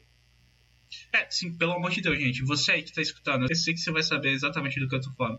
Sabe aquele momento da viagem que fica todo mundo em silêncio, rolando só uns testes nada a ver pra saber o resultado da viagem? Por que, que você não aproveita aquela hora pra conversar com o grupo? São nesses momentos que você pode ter um desenvolvimento de relação muito maior e de química entre os personagens. Não espera o outro puxar, puxa você, o RP, sabe? Pergunta sobre é, a cor que o céu tá hoje porque o pôr do sol tá mais bonito, tá diferente, sabe? Ou olha pra lua e fala pro personagem que, tipo, nossa, tem muito tempo que eu não vejo uma lua tão grande assim. Puxa uns assuntos aleatórios nesses momentos, porque senão até pra mesa vai ser um momento muito monótono e chato, sabe? Aham.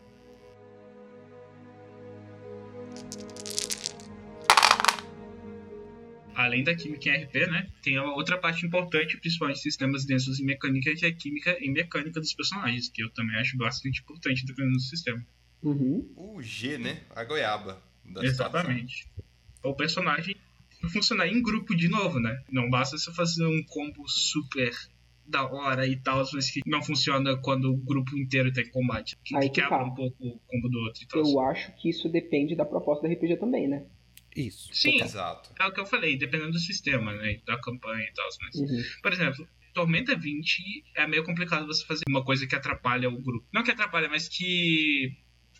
Por exemplo, em Tormenta 20, você ser um personagem combatente que foi pensado pra fazer uma coisa e não fazer essa coisa bem, você tá atrapalhando todo mundo, Sim. sabe? No fundo, é isso.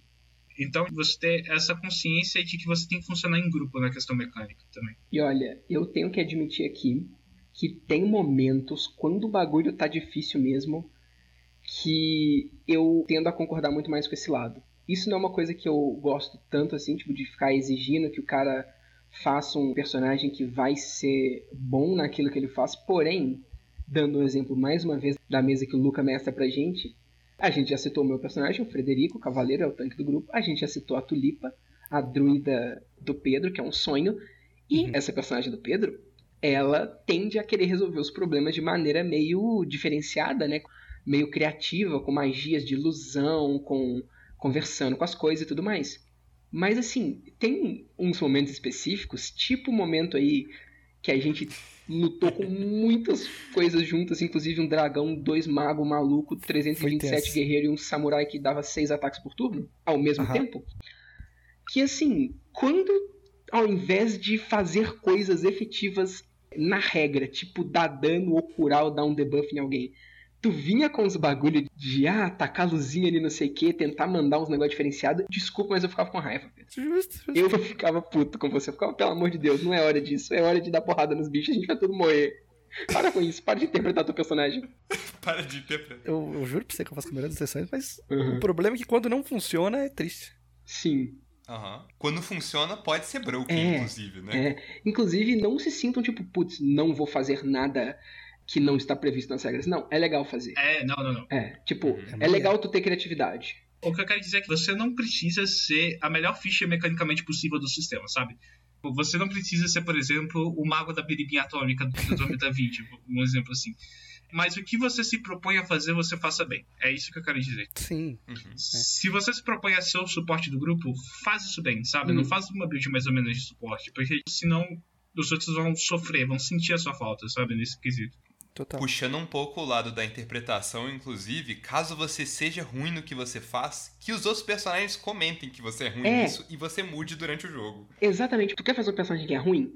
Fala com o mestre, fala com o grupo, faça numa aventura que faz sentido isso e deixa claro que o teu personagem não vai servir pra combate para que o mestre possa não necessariamente contar com ele em elementos de combate pra poder subir o nível do combate, por exemplo, sabe? Deixe claro que o teu Sim. personagem não é feito pra isso, pra todo mundo. Porque aí não vai ser culpa sua se tu não tá fazendo coisa e se todo mundo concordou que tá ok tu não fazer essas coisas. Aí é o grupo e o mestre que vão ter que se adaptar em ter um jogador a menos no combate, porque teu personagem não é pra isso. Se a campanha der pra isso acontecer, é claro. E caso só não venha a funcionar, os outros jogadores podem te ajudar a ser melhor dentro da narrativa, né? Ou dentro da mecânica, Aham. Pois é. Pra poder modificar. E só dando a minha versão aqui, a parada é que a Tuliva é uma personagem de controle. Ela mexe no terreno e no ambiente. Ela não é muito de dar porrada, nem de curar exatamente, porque curar no D&D é meio memes. Sim. Mas ela tá ali atrapalhando o terreno. E a parada é que o dragão estava invisível que a gente tava lutando contra. Então, eu sabendo que eu não vou conseguir bater nesse dragão, eu falei, eu vou fazer com que todo mundo consiga ver esse dragão. E essa era a minha intenção com a parada. Só que não deu certo. E aí foi É. desperdiçado ali uma coisa. É. Aham. E assim, eu não vejo problema nisso quando não é um combate mega difícil, que tem que ter a efetividade também. E aí eu Uhum. acho legal você, como mestre, não fazer todo o combate ser um bagulho mega mortal. Tu Sim. dá espaço pra. Tipo assim, o combate contra o elemental da água que você castou respirar embaixo d'água e começou a nadar dentro do elemental, Pedro. Foi muito bom aquilo. e eu não fiquei com raiva daquilo porque o combate contra o elemental não era um bagulho, ai meu Deus, vai todo mundo morrer. Uhum. É, e também tem que ter noção de que você pode ser bom em uma coisa mecanicamente falando que não seja o combate. Por exemplo, ter um Total. personagem muito bom em perícias, sabe? Que não é uma coisa que necessariamente vai te ajudar em combate. Combate você é um a menos. Você é um bot do combate. Mas quando a questão é, tipo, sei lá, desarmar uma armadilha arcana que só pode encontrar ela e desarmar. Quem tiver um misticismo alto e uma ladinagem alta também, você vira lá e fala: Olha só. Watch and learn, né? Que o personagem dá aquela estrelada e só começa a trabalhar louco e todo mundo assiste e bate palma, sabe? Uhum. Isso é legal também. Mas o que você se propõe a fazer num grupo, eu acho que você tem que fazer bem. Eu sou defensor desse quesito. E tem que funcionar bem com o resto do grupo, né? Uhum. Porque ter quatro pessoas que conseguem muito bem esconder e nenhuma que consegue fazer alguma outra coisa relevante, tipo, sei lá, saber informações, ou ter, tipo, todo mundo sabe informações, vai ou criar uma inconsistência no grupo em que não vai ter ninguém relevante, ou vai criar realmente um buraco muito pesado no grupo em que ele nunca vai conseguir passar daquilo. Sim. Então acho que a mecânica não é só na criação do seu personagem, mas na criação do grupo também. Total. Sim. É. E você Uhum. tem que, de novo, conhecer bem o que, que você tá jogando pra você não ficar frustrado quando não for a sua hora de fazer as coisas. Tipo, no É, caso aí do, do arcanista aí que o Caio fez, do, do cara místico. Quando for a hora de bater, não, você não vai bater, cara. E não tenta, tipo, ficar entrando e fazendo coisa, porque você pode virar um problema. É, você vira. Exato. Você vira um corpo morto, assim. Sinceramente, se o seu personagem não é feito pra bater, ele entra em combate na linha de frente, morreu. É. E aí, Exatamente. os caras do seu time vai ter que ficar perdendo tempo pra salvar o teu personagem, pra curar ele, pra ele não morrer. E aí vai ser mó rolê pra todo mundo. Exatamente. E a grande questão pros Power Gamers, inclusive, que querem ser poderosos, por exemplo, no nível 8 tem um personagem com 100 de HP, lembre-se sempre que o grupo é um personagem de 500 de HP e você pode usar isso pra sua vantagem. Então, tipo, trabalhar junto com um grupo para vocês serem efetivos juntos é a melhor forma de criar algo efetivo em geral. Uhum. Trabalhar junto com seus amigos na mesa para fazer algo divertido para todo mundo é parte do jogo. A mecânica é parte do jogo. Uhum. Não é só a interpretação que tem que ser Uhum, cuidada. E existem funções diferentes dentro de um RPG de fantasia clássico, assim, porque é para essas funções existirem dentro de um grupo.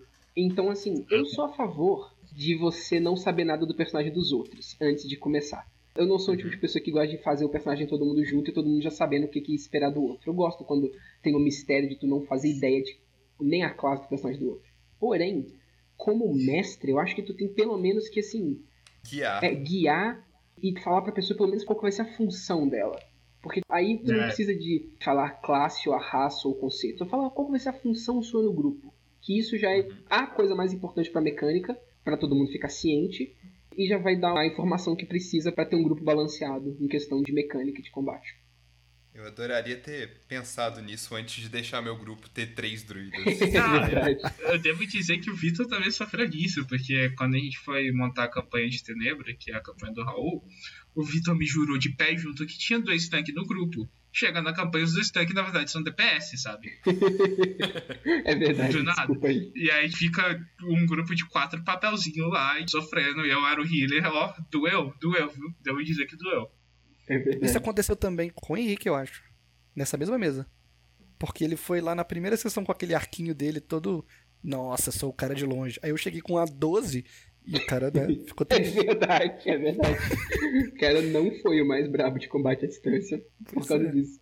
E aí ele meio que decepcionou um pouco com o personagem, com a classe do jogo mesmo que ele tava jogando. Mas isso, admito, foi um pouco de falha minha e um pouco de falha dele também de eu não ter explicado pra ele muito bem como é que ia funcionar e sobre o sistema. E ele não ter entendido muito bem como é que a classe e o personagem dele funcionava também. E foi tentar Uhum. fazer uma coisa que não dava pra ele fazer. Bom, vamos falar do elefante rosa no meio da sala aqui então? Que eu quero falar aqui. Ah, Que é o seguinte. Nossa. Se você quer montar um personagem bom, conheça o que você tá jogando. Sim. E eu digo bom, tanto no sentido de história quanto de mecânica, mas principalmente na mecânica, leia a porcaria do livro. O livro não existe à toa. Ele tá lá pra te mostrar o que que você tem que fazer. É engraçado porque alguns livros de RPG, o combo tá praticamente desenhado na descrição dos poderes. É tipo, os poderes e talentos que estão descritos ali, você sabe montar o combo praticamente desenhado, sabe? O livro praticamente pega a sua mão e te mostra, ó, se você pegar isso aqui com isso aqui, você fica bom, olha só que legal. Aí você Uhum. faz mais coisa. Dá um pouquinho de ódio da pessoa que vai jogar um RPG e não leu o livro, sabe? Ou não faz ideia do que tá acontecendo. Você tem que saber o que tá acontecendo nas regras. Conheça o que você tá jogando. Você não precisa ser um expert, mas o que o seu personagem faz, pelo menos você tem que saber. E Tipo, é obrigatório saber. E eu acho que o mais importante que isso é você não só ler o livro, mas você ter certeza que o jeito que você entendeu a regra é o jeito que a regra é de verdade e o jeito que o mestre está considerando a regra.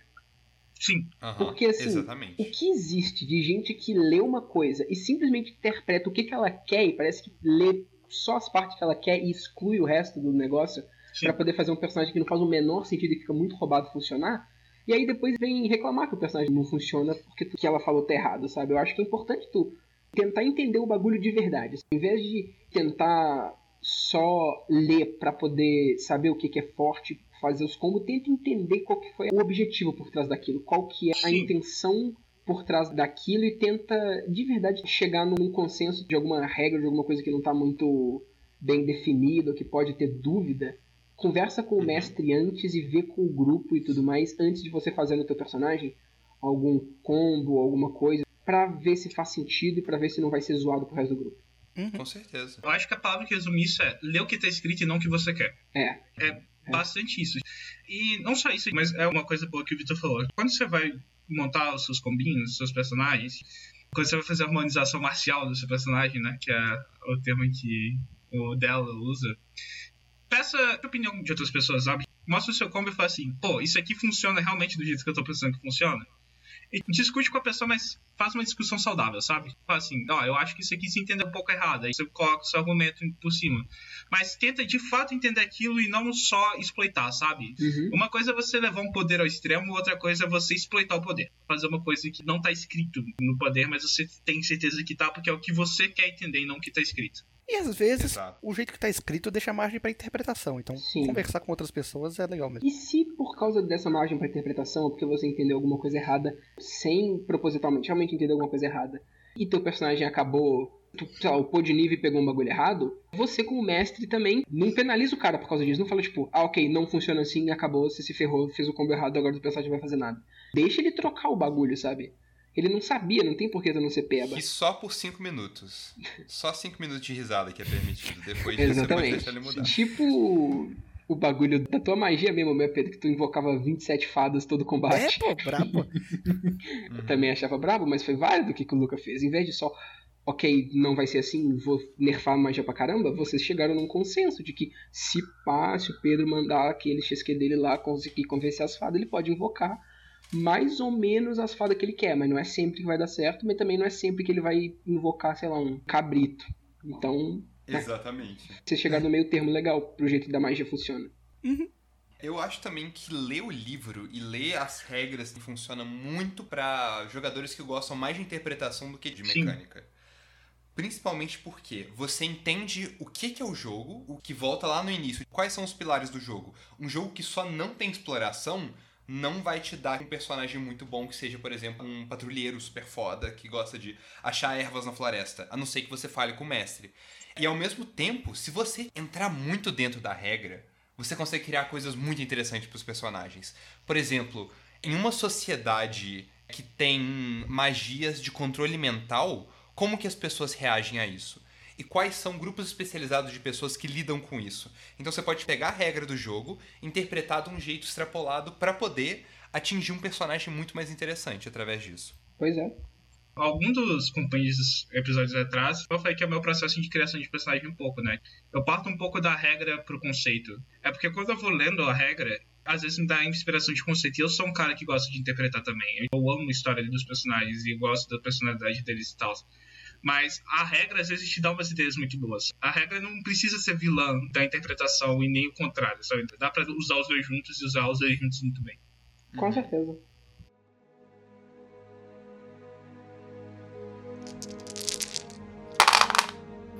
O quarto capítulo escondido final. O mais importante, talvez, entre todos os capítulos de criação dos personagens, outros. Outros. Assuntos diversos, pessoal. A sidequest mais secreta de todas, essa aí que a gente... A side sec- Exato. É uma sidequest bem de inclusive. É verdade. Vários outros cantos de criação de personagens que podem ser relevantes especificamente pra você. Que tá aqui no final do episódio, não conseguiu as coisas durante o episódio, ah, vamos ver se a gente te ajuda de alguma maneira. Eu vou puxar um primeiro assunto que é criação de personagens pra one shot, que é uma coisa que eu me especializo porque eu nunca consigo jogar aventuras mais longas. Mas se alguém quiser puxar especificamente alguma coisa dentro disso, vão em frente. Não, eu acho que a gente já até acabou falando disso na parte que eu tava falando de tempo de exposição e de fazer um personagem mais radical e tal. Sim. Então a gente já começou a falar, mas pode dar a tua cal aí, tu que é o especialista. Personagens usem a fala do Blade Runner. Seja um sol gigante que vai queimar extremamente rápido.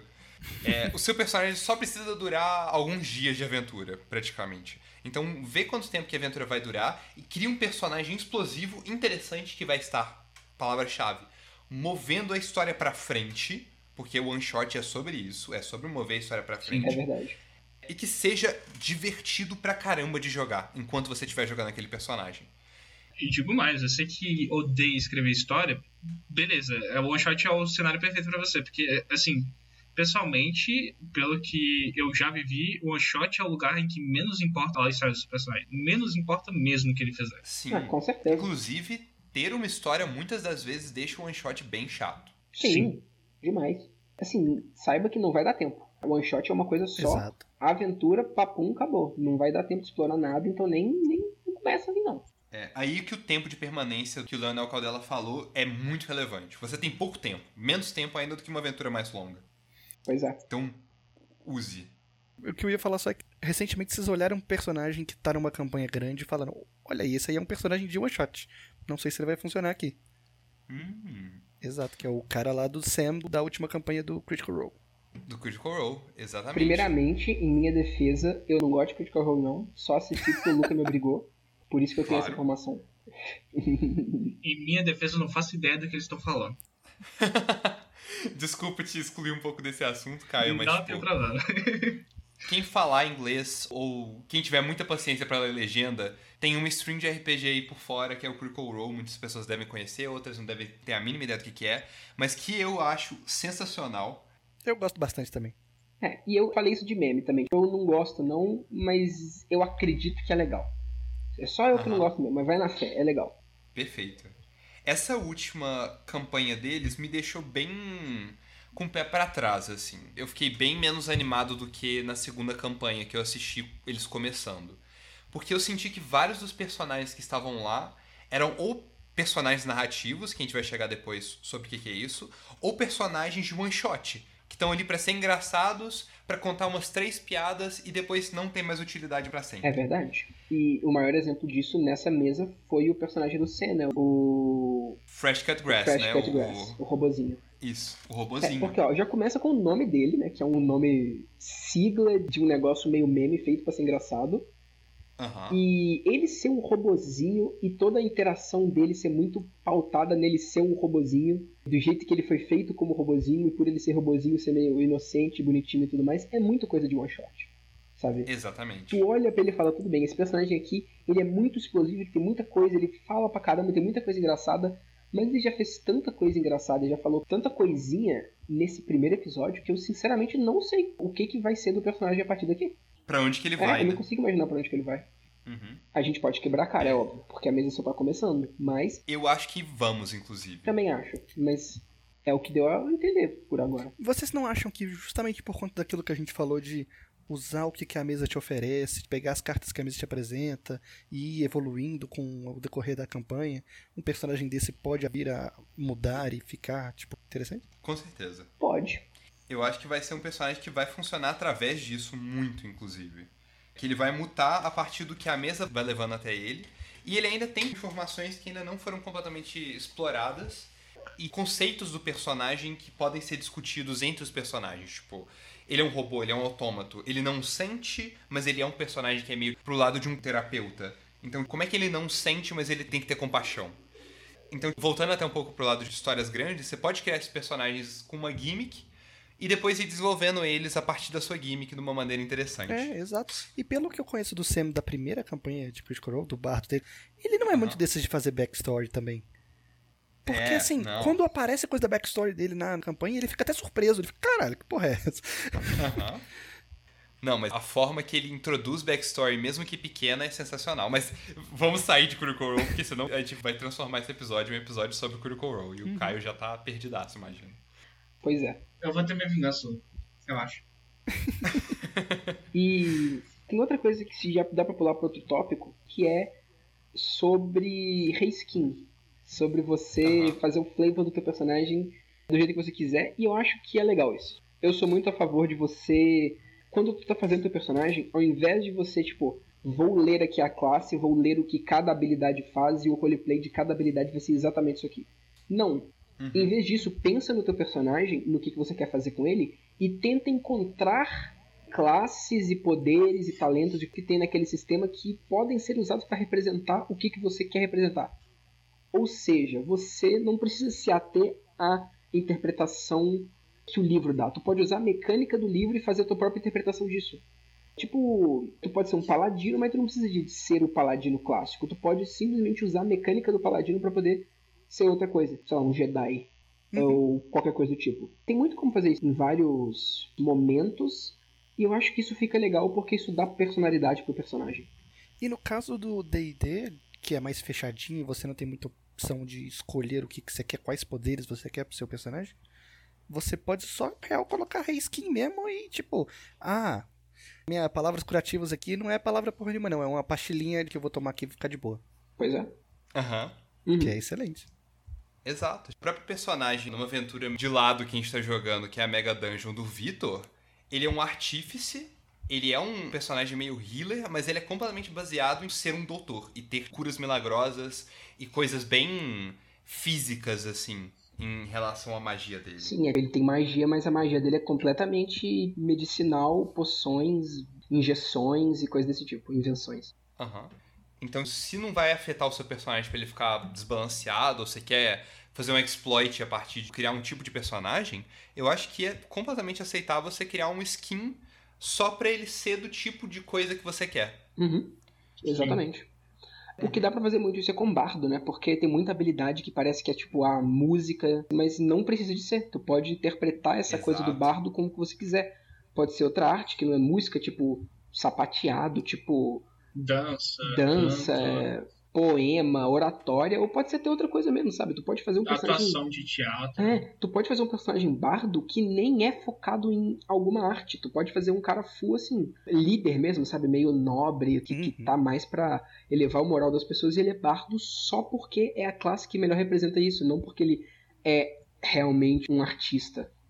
Aham. Funciona. Uma coisa que pode ser um bardo, inclusive, que as pessoas ficam meio de cara assim quando escutam, é um gladiador. Porque ele é um cara que tá na arena ali performando uma parada pra um tanto de gente ver pra entreter. Demais. Com certeza.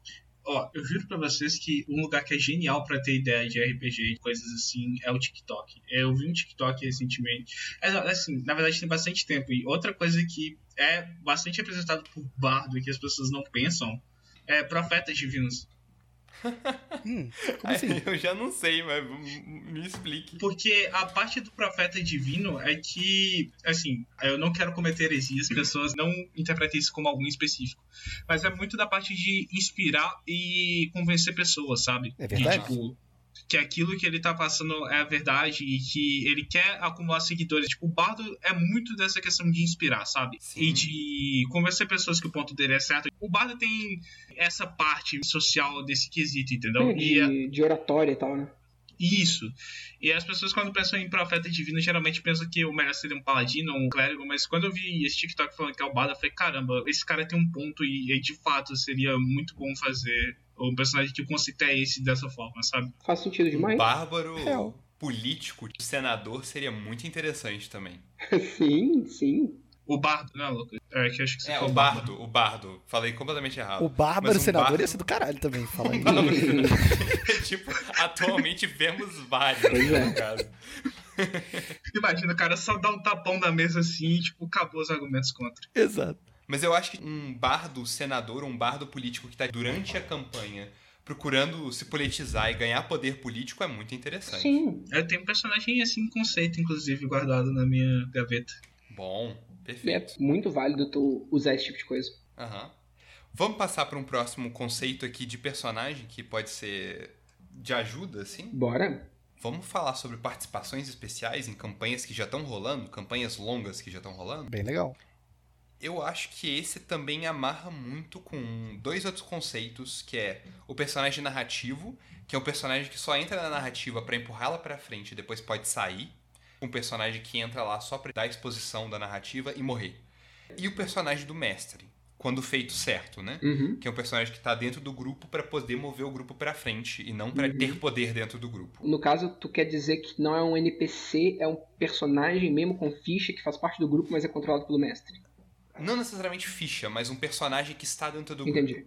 Porque eu tenho um exemplo muito grande disso, na real, de um RPG que a gente jogava, que assim, o conceito dele era assim: não vai ser só uma pessoa que vai mestrar. Cada aventura, uma pessoa diferente pode mestrar e todo mundo tem personagem. Todo mundo mesmo, né? Porque como não tem um mestre, cada pessoa tem o teu personagem, aí quando você vai mestrar, o teu personagem vira um personagem do mestre. Perfeito. E vai indo assim. E assim, como eu ia ser a pessoa que mais ia mestrar, mesmo podendo alternar, eu sabia que eu ia acabar mestrando mais porque é a coisa que eu mais gosto de fazer, eu fiz o meu personagem meio que pra ser mais um personagem de apoio mesmo.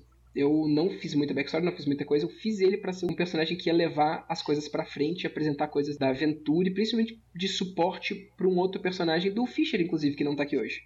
E aí isso continuou. Um beijo pro Fischer.